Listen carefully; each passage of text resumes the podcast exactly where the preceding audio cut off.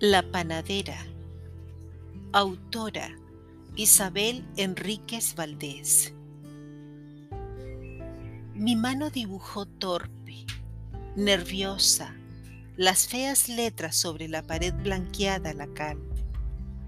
El pedazo de carbón lo recogí de unos restos que le quedaron a la Lucy cuando, 18, asó un pedazo de costillar. Recuerdo que ya por esos días el Lucho había empezado a levantarse más temprano. Se lavaba un poco y me pedía, Tati, sírveme.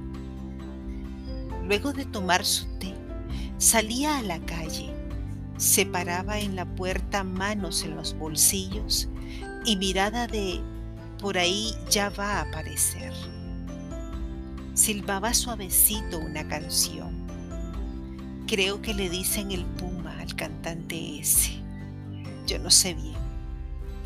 Algunas veces lo oigo cuando todavía no he salido para el trabajo y mi vecina Lucy pone la radio 100 a todo chancho.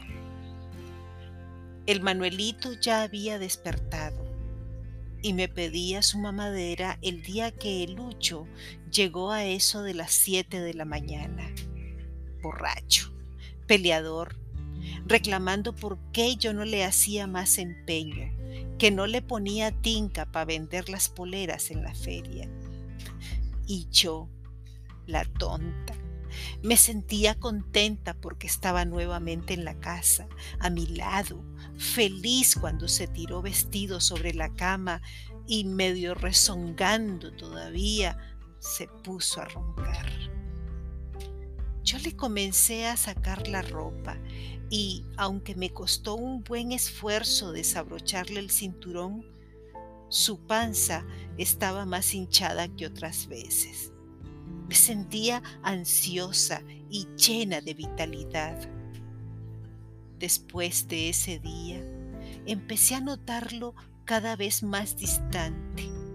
Me hablaba solo cuando quería que le sirviera algo de comer o 200 pesos para cerveza y cigarrillos.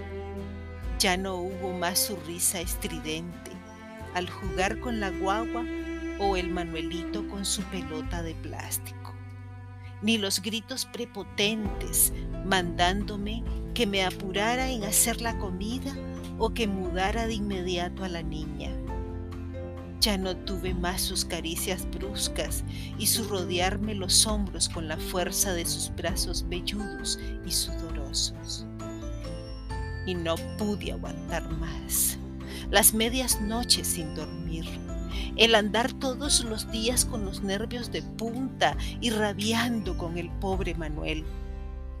Y esta noche me desvié hacia la panadería cerrada ya Salí con el pretexto de comprar azúcar y me puse a escribir con toda la rabia desde el fondo de mi corazón.